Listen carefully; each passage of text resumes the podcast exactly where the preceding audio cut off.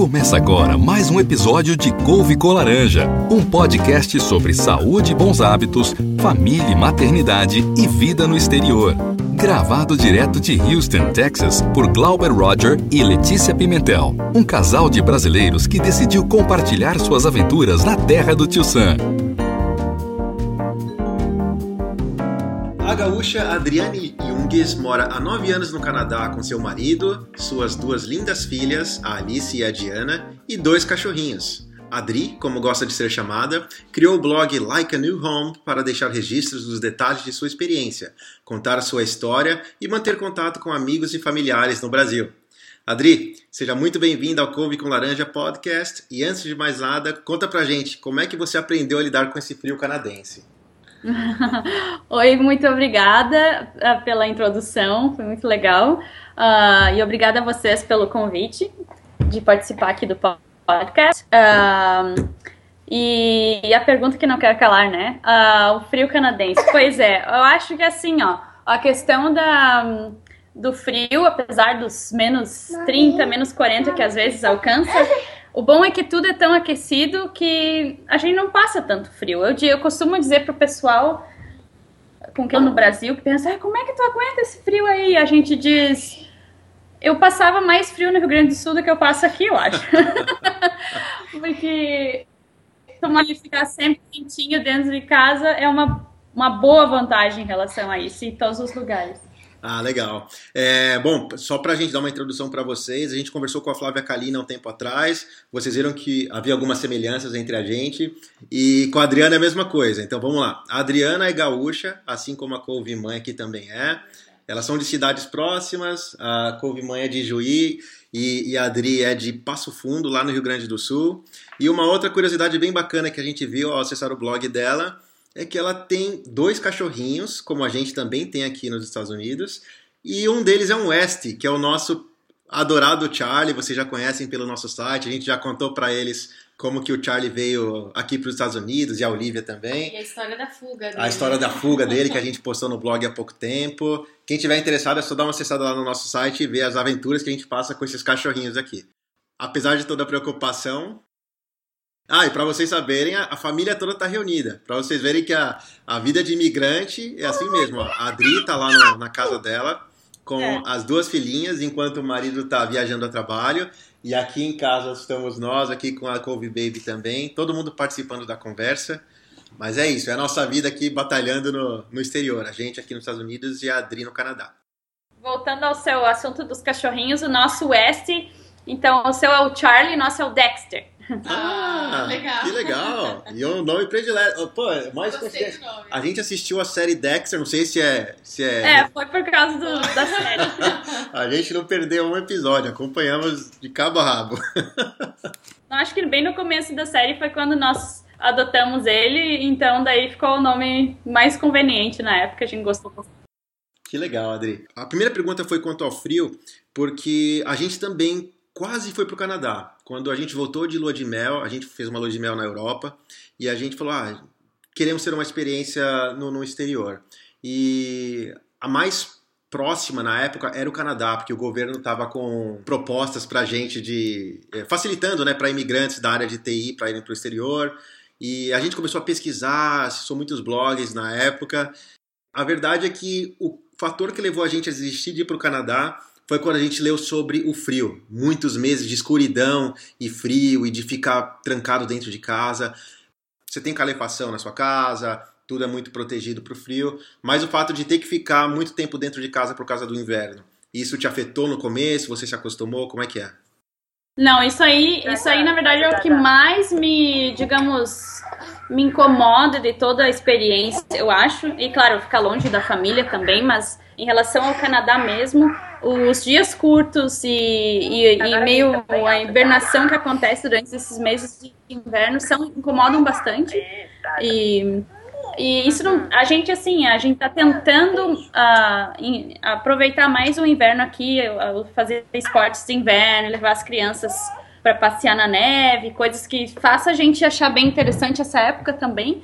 Mas anoitecer às quatro e meia da tarde às vezes fica dá uma dá um, dá um muda todo o metabolismo da pessoa também eu acho E é comprovado que muitas, muitas famílias têm, certo, uma depressão, assim. A gente não chegou nesse ponto, mas a gente sabe que é, que é um fato real. E o frio, como eu falei antes, a gente vai se acostumando com o tempo, mas não poder ir lá fora, fazer um churrasquinho, né? Nós dois somos gaúchos, então é uma coisa que a gente sente falta. Apesar de que, assim, se tá menos 10 e a gente tá com muita vontade, a gente dá um jeito e faz igual. Mas não, claro que não dá para aproveitar lá fora e ficar, né, curtindo a noite tudo lá fora. Tá, você tá nove anos aí, a gente já leu no seu blog que você já viveu na parte francesa, na parte uh, inglesa da, do Canadá. E, mas como é que foi o processo? Como que vocês foram parar no Canadá? Em 2003, o meu marido quis, pensou em fazer uma, um mestrado no exterior. Era na Alemanha, na verdade, a, a ideia dele. Mas depois de algumas pesquisas, a gente achou que não seria uma boa por diversos motivos. Aí nós começamos a pensar, e, que, e quem sabe a gente vai morar fora? Né? Começamos a pesquisar países e, e o Canadá nos, nos ressaltou assim por tantas questões, inclusive pelo processo de imigração que que era mais um, de, não não digamos fácil, mas era um, teria um processo para ser feito e, e, e tal e com todas as outras vantagens que o Canadá uh, proporciona até hoje. Então a gente começou o processo em 2006 em cerca de nove meses a um ano, a gente conseguiu o visto de residente permanente e veio para o tal direto. Daí. E nesses nove anos, qual foi o momento mais difícil que vocês passaram aí? Eu acho que um dos momentos, assim, uma das coisas difíceis foram uh, todo o recomeço. Uh, no caso que a gente ainda era recém-casado na época quando veio, mas uma vez aqui a gente teve que né, ver, se virar nos 30 mesmo, só nós dois, um dependendo do outro. Uh, reaprender o, o, o, como trabalhar aqui. Eu, por exemplo, na minha área de arquitetura, eu tive que reaprender toda, todo o sistema construtivo, ter, terminações e, e nomes e, técnicas que são totalmente diferentes do Brasil. E, e, e, esse recomeço de montar casa, de depender no, né, no, de todas as, as nossas economias para começar do zero, eu acho que esses, no início foi esse o, o, maior desafio, assim. E quando que surgiu a ideia de começar a publicar a sua rotina, seus desafios no blog? Pois é, o blog, na verdade, é mais antigo que a nossa, a nossa estada no Canadá. Na verdade, assim, a gente, em 2006, nós, viemos, nós fomos a Vancouver que era nosso, até então, nosso, nossa cidade destino. A gente foi lá fazer uma visita só para ver como é que era e tal. A gente ainda estava no processo, não tinha vindo definitivamente para cá.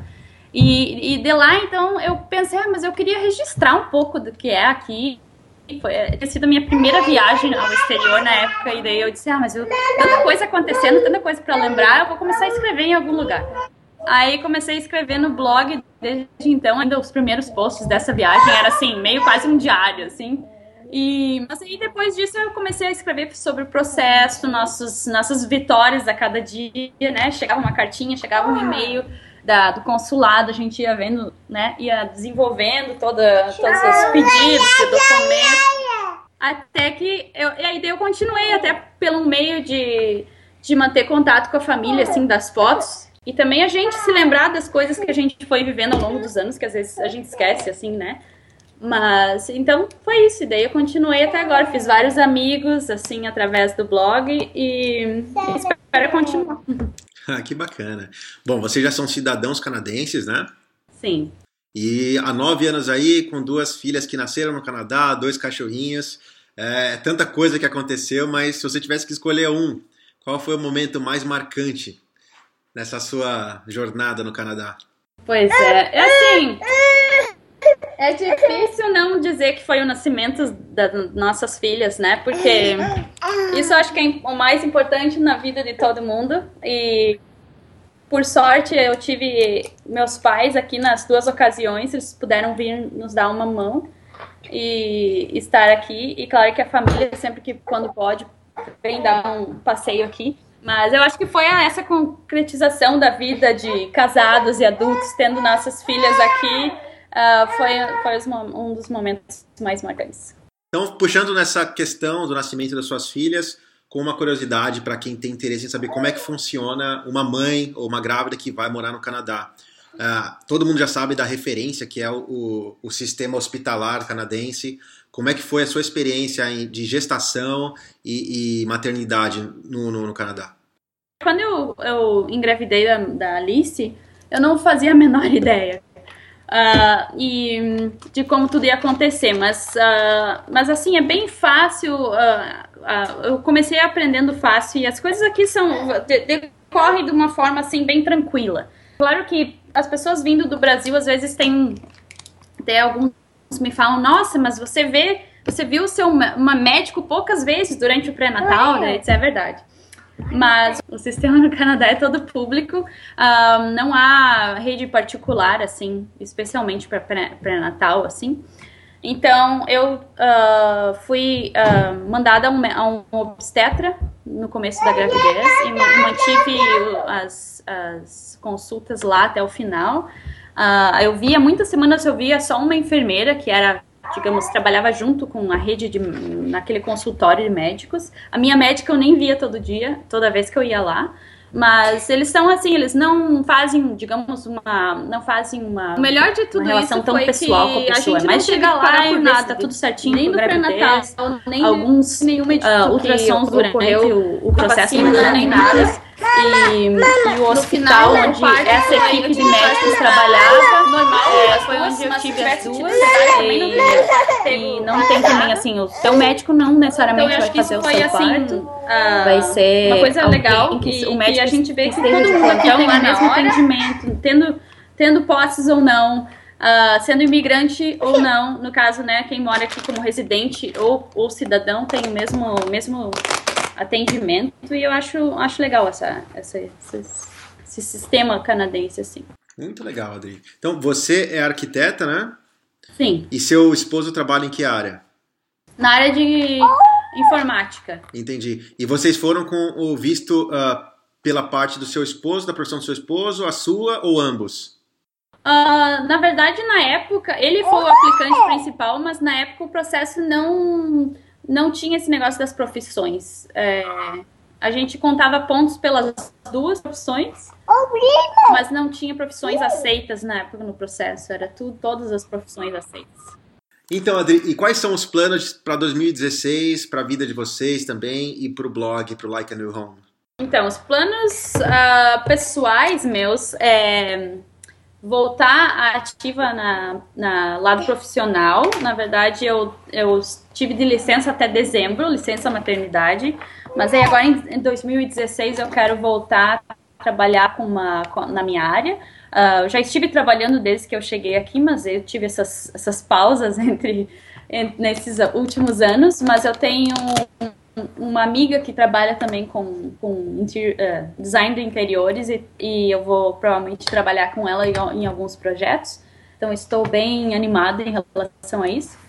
E em relação ao blog, eu tenho alguns. O último, minha última ideia foi uh, fazer um guia para imigrantes que precisam montar a sua casa. No, no Canadá ou nos Estados Unidos também, porque acho que nos Estados Unidos também tem muitas lojas da IKEA, né? Sim, sem dúvida. Então, o que, o que comprar lá quando você chega e chega lá e tem milhares de coisas e não sabe o que comprar para sua casa? Então, foi o que eu pensei de fazer uma, uma, uma série de, de posts sobre isso no blog. Muito legal. Quando você lançar essa série, avisa a gente que a gente divulga lá no Couve com Laranja também. É, é bem útil. E para vocês que ouviram falar do IKEA, a IKEA é o paraíso para quem quer montar a casa aqui com preço mais acessível. Pois é, pois é, foi isso. E eu, eu sempre penso assim, quando eu cheguei, se, se eu tivesse visto assim, apesar de que da, por ser arquiteto, eu meio que já tinha uma ideia, né? Mas eu sei que muita gente chega e digo, ah, por onde eu começo? O que, que eu compro? Tem tanta coisa. É verdade. Legal. Adri, agora a gente vai para a fase final da nossa entrevista. É a sessão que se chama Cinco Laranjas. São cinco perguntinhas rápidas para a gente fazer um ping-pong para a gente finalizar. Vamos lá. Primeira delas, qual que é um filme inesquecível para você? Tá, então essa pergunta é um pouco assim, eu, geralmente as pessoas esperam receber uma, um filme clássico e tal, mas um, eu adoro filmes de super-heróis. Ah, ótimo. Se eu fosse perguntar isso pro meu irmão, ele ia falar que é Goonies, que ele adora filme Goonies dos anos 80. Pois é, mas daí, então qualquer filme de super-heróis, ultimamente, assim, esses cheios de ação e, e assim, a, Alice aqui também adora, então esse é a nossa nossos tipos de filme. Aqui. Ah, não, eu entendo, porque logo, logo, se alguém me perguntar, eu vou falar que é galinha pintadinha, por causa dos filhos pequenos. Legal, fala pra gente uma comida predileta. Uma vez era churrasco, mas hoje em dia eu, o que eu mais gosto é comida japonesa, tipo sushi mesmo, assim. Legal, adoro comida japonesa também. A gente curte muito e vai bem seguido, assim. Ótimo. E uma comida que você não gosta? Eu quase gosto de tudo, assim, quase. Mas tem uma coisa, tem uma fruta que eu não gosto. Na verdade, que todo mundo, ninguém, ninguém entende por quê, mas é manga. Eu não sei o que, que eu tenho com manga, mas eu não gosto de manga. é, realmente, acho que é a primeira pessoa que eu conheço que não gosta de manga. Pois mas... é, é, é, né? É uma renúncia, assim, ao, à fruta tropical, mas não sei explicar por quê. E aí no Canadá, qual é a sua fruta predileta? Um, deixa eu pensar. Uh, eu acho que é esses tipos de berry, sabe? Morango, blueberry, acho que é mirtilo, amora, essas, essas frutas assim, acho que é essa. Penúltima pergunta: uh, qual foi o melhor conselho que você já recebeu? O melhor conselho seria comemorar as pequenas vitórias do dia a dia. Porque, especialmente quando você muda de país, começa do zero e tem, tem que. Um, não tem a família por perto e tal. Acho que qualquer coisa que, que, né, que você consiga fazer certo, que dê certo na sua, no seu dia a dia é uma pequena vitória. E, e nós tentamos seguir isso, assim, qualquer coisa. Ah, a gente conseguiu fazer tudo a tempo e sair na hora para um compromisso. E aí, vamos comemorar. É isso mesmo, é cada dia um recomeço. Bem legal. E a última pergunta: que conselho que você dá para quem tem interesse em migrar especificamente para o Canadá? Assim, aquelas coisas de, ah, venha preparado falando bem a língua, essas coisas são, são óbvias e eu acho que bastante gente já falou, mas eu diria assim que não, não venha uh, pensando que vai ser, como você disse, já glamour e, e tudo vai ser maravilha, primeiro mundo. Tem muitos passos para trás que você vai ter que dar no começo para depois avançar uns para frente. É verdade, isso é verdade. Legal, bem bacana seu conselho. E essa questão da língua é muito importante mesmo. Aliás, até essa curiosidade, ah, para quem não sabe, uh, vocês foram qual, com o processo do federal ou o processo da província do Quebec? Processo federal. E a gente morou em Ottawa primeiro, aqui no lado de Ontário, né, que fala inglês mais. Apesar de Ottawa ser meio bilíngue por ser a capital, né, e tá do lado da província do Quebec. E daí a gente morou um tempo em Quebec e depois voltou aqui para Ontário. A gente foi e fez o processo federal. Tá. Então, assim, para quem não sabe, o processo federal, pelo menos na época que a gente correu atrás disso, a, exigência é do idioma inglês, mas para quem vai fazer o processo do Quebec, eles exigem tanto o francês quanto o inglês. Mas é um, é um processo assim que o governo ajuda muito. Eles dão, uh, acho que duas mil horas de, de francês. Se você tiver o mínimo, quando você chega ao Canadá, eles te ajudam a, a melhorar o seu nível de francês, porque eles realmente precisam de de pessoas lá, trabalhadoras, para ajudar o país a, a, movimentar a economia do país. Então, não adianta você ter só vontade sem se preparar, saber que você precisa estar preparado para os dias curtos, pelo frio intenso durante boa parte do ano, e também aprender francês e aprender inglês. Com, com boa vontade, com, com desejo de que as coisas vão dar certo, não tem como dar errado. Não é isso, Adri? É verdade, está certo. Adri, muito obrigado pela presença aqui, por conversar com a gente.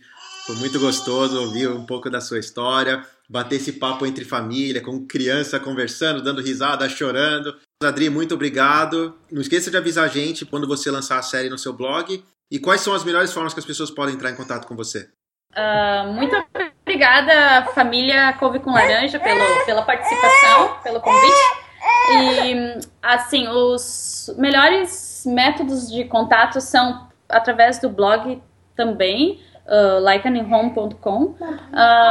no Facebook, a nossa página, também Like Blog. Uh, por lá, acho que até o melhor método, que eu respondo mais rápido os comentários por lá, porque pelo, pelos comentários do blog às vezes fica meio.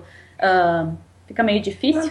E também o nosso nosso canal no YouTube, que ainda está começando assim, nos, nos primórdios, mas já tem alguns vídeos lá. Também Like a New Home.